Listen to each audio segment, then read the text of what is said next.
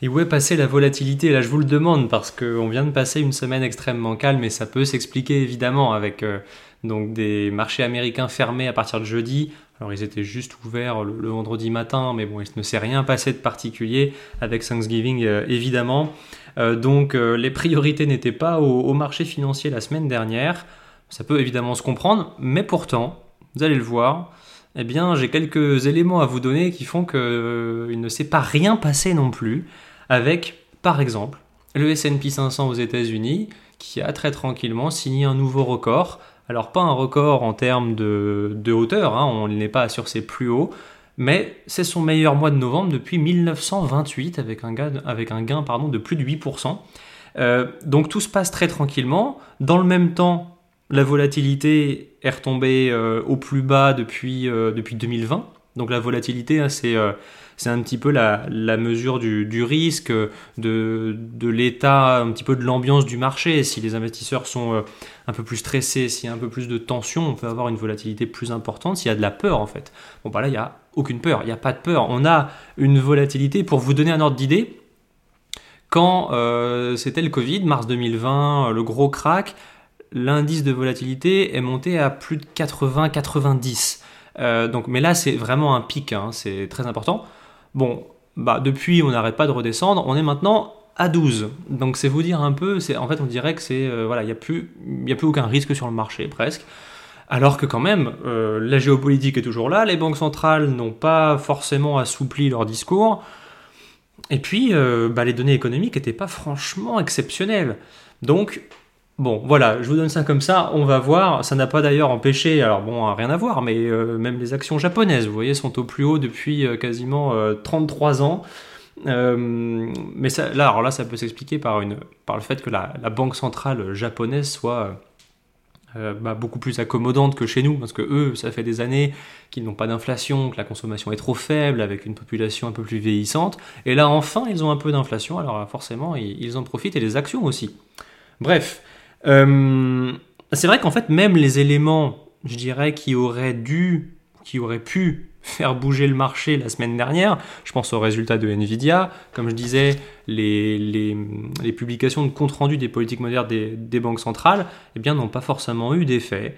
Et je me pose la question, en fait, de euh, cette remontée du marché sur le mois de novembre, là où même le CAC 40 reprend 7%, c'est plutôt une belle performance. Euh, on a mis 6-7 euh, mois à en perdre 10, on en reprend 7 en 3 semaines. Pourquoi pas? Ça, j'ai pas de mal avec ça, mais est-ce que les marchés vont pas juste un peu trop vite? Un peu trop vite parce que, alors là, ce qui a porté un peu les marchés européens quand même, ce sont ces données. On a eu les, les premières données sur l'activité économique pour le mois de novembre. Euh, donc ça permet de mesurer si l'économie se développe ou si elle se contracte. Et là, encore une fois, ça se contracte, ça ralentit, l'économie européenne continue de ralentir. Donc déjà qu'on avait eu un troisième trimestre euh, bah, un peu plus faible hein, d'un point de vue économique, puisque la croissance euh, donc, euh, était ressortie à moins 0,1%, donc c'est pas franchement hyper dynamique, bien au contraire. là, avec des données comme ça au mois de novembre, où encore une fois on nous dit que que ça soit dans l'industrie, que ça soit dans le secteur des services, bah, ça continue de ralentir. Bah, finalement, on peut s'attendre là à un nouveau trimestre de, contraction en zone euro. Alors c'est pas pas grave en soi euh, tant que ça reste euh, voilà moins 0,1 voilà c'est c'est pas pas dramatique on ne s'effondre pas loin de là et c'est même selon les investisseurs et c'est pour ça qu'ils l'ont bien perçu c'est que on peut anticiper que l'inflation va donc continuer de redescendre et que les banques centrales ne vont pas en tout cas ne vont plus remonter les taux. Ça, alors personnellement, j'en ai la certitude, enfin, c'est ma conviction en tout cas que les banques centrales ne vont plus remonter les taux. Mais peut-être, alors après, c'est ça aussi, c'est aujourd'hui les investisseurs sont en train de se dire, il y en a de plus en plus qui pensent que les taux vont baisser plus vite que prévu. Euh, il y a quand même des éléments, et justement, et, je partage complètement l'analyse d'ailleurs de Alexandre Baradez, que j'ai eu la chance de rencontrer, je le suivais depuis très longtemps, il est chef analyste donc chez un courtier qui s'appelle IG, et j'ai eu la chance de le rencontrer, il passait à Nantes donc pour une, pour une conférence, et, euh, il disait quelque chose de très intéressant, c'est que jamais, ou quasiment jamais, euh, la Banque Centrale Européenne n'a enclenché de baisse de taux avant la Fed, avant la Banque Centrale Américaine. Pourquoi je dis ça? C'est que les deux économies, entre l'Europe et les États-Unis, elles n'ont rien à voir aujourd'hui. Euh, vous regardez le consommateur américain, il est encore extrêmement résilient, il, tire encore la croissance, on a encore de la, on a encore de la croissance là aux États-Unis. En, en je rappelle, en rythme annuel au troisième trimestre, c'est à 4,9%. On est à moins 0,1 en, zone euro. Donc euh, c'est juste pour illustrer le fait que je pense que la Fed a peut-être un peu plus d'arguments euh, pour maintenir ses taux un peu plus élevés, plus longtemps. Ça, pourquoi pas Même si c'est vrai qu'on a eu quand même quelques bonnes données sur l'inflation et même si justement les rapports de politique monétaire continuent de rappeler que ça reste supérieur à, l'objectif, mais en zone euro, va peut-être pas falloir attendre que euh, la Fed appuie sur le bouton pour, euh, pour qu'on commence à baisser les taux. Alors, on va voir comment se comporte l'économie, mais je trouve que l'économie européenne a déjà très fortement ralenti. Peut-être pas trop fortement, puisque évidemment, et, ça il faut le dire aussi, c'est vrai que euh, aujourd'hui, je pense que la, Banque Centrale Européenne, c'est même sûr, n'a pas dit qu'elle ne voulait pas de récession.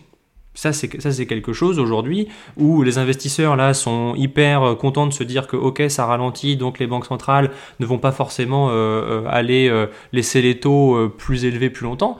Mais d'un côté, aujourd'hui, dans la tête des banques centrales, c'est bien l'inflation qui les concerne et elles n'ont pas dit qu'il ne devait pas y avoir de récession.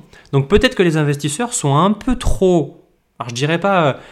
Je, pense peut-être que ça va un peu trop vite sur ce mois de novembre. Un peu trop vite. Est-ce qu'on n'est pas un peu trop optimiste euh, trop, euh, trop vite? Est-ce que les, finalement les investisseurs sont pas en train quand même de sous-estimer l'impact de ces hausses de taux? On continue de subir les dernières hausses de taux. Euh, et, je me pose la question quand même sur, euh, sur les entreprises qui ont quand même un peu moins de capacité à augmenter les prix, qui ont un peu moins peut-être, alors qu'ils vont subir aussi une baisse de la consommation, euh, qui à côté de ça ont dans certains cas pu enregistrer une hausse des coûts. Alors ça peut toujours être nuancé puisqu'on voit le chômage repartir un petit peu, donc ça veut aussi dire des baisses de coûts pour les entreprises. Bon après tout s'équilibre, mais est-ce qu'on va réussir? Est-ce que les investisseurs ne sont pas un peu trop optimistes sur ce qu'ils attendent des entreprises, sur ce qu'ils attendent des banques centrales? Voilà, je sais pas. Je pose la question, mais je trouve, euh, je trouve en tout cas l'analyse de, de, de, M. Baradez hyper pertinente parce que c'est vrai que je, dirais attention. Moi, je, partage l'analyse, je dirais attention sur, sur cette hausse de marché qui est peut-être un peu rapide. Voilà.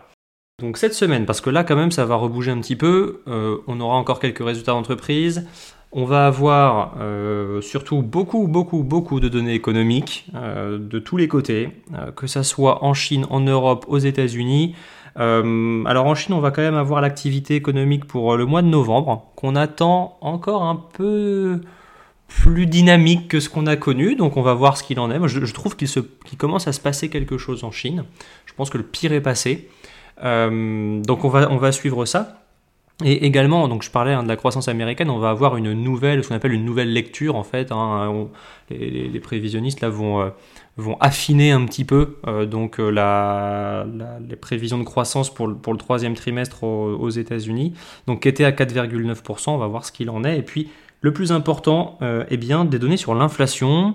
Euh, donc en zone euro et aux États-Unis avec le prix, alors ça va être les prix PCE Core. Alors ça c'est un indicateur hyper important. Il est très regardé par la Banque centrale américaine.